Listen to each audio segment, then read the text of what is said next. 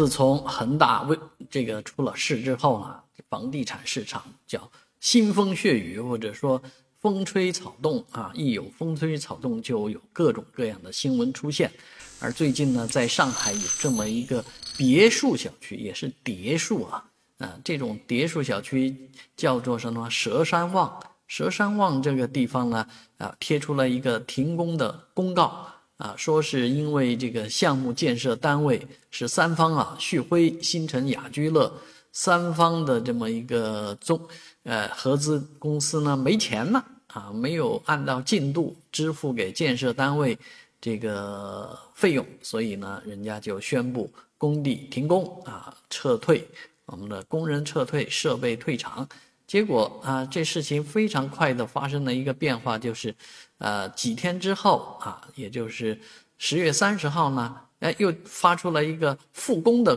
通告啊，这就像开玩笑一样啊。这个事情确实很多时候，呃，这个钱呢，啊，没钱的时候是没钱啊，说有钱的时候，这钱就飞过来了啊。当然，当然，很多人说这个佘山望啊，应该改个名字叫佘望啊，佘望。啊，那确实这样的一个呃建设啊，确实没有钱的时候是推不进、推不动的。而最近这个大家也在热议，现在房地产市场啊，这个新一轮的房改啊，这个呢，这轮房改就是让商品房拥有商品房的属性，让保障房啊加快建设。而在佘山这个地方呢，啊，既是有这个商品房，又有大居。啊，也不知道这这一块将来是怎么样啊发展啊？很多人都在联想的事情是，将来孩子啊，如果住在保障房，怎么能够娶到这个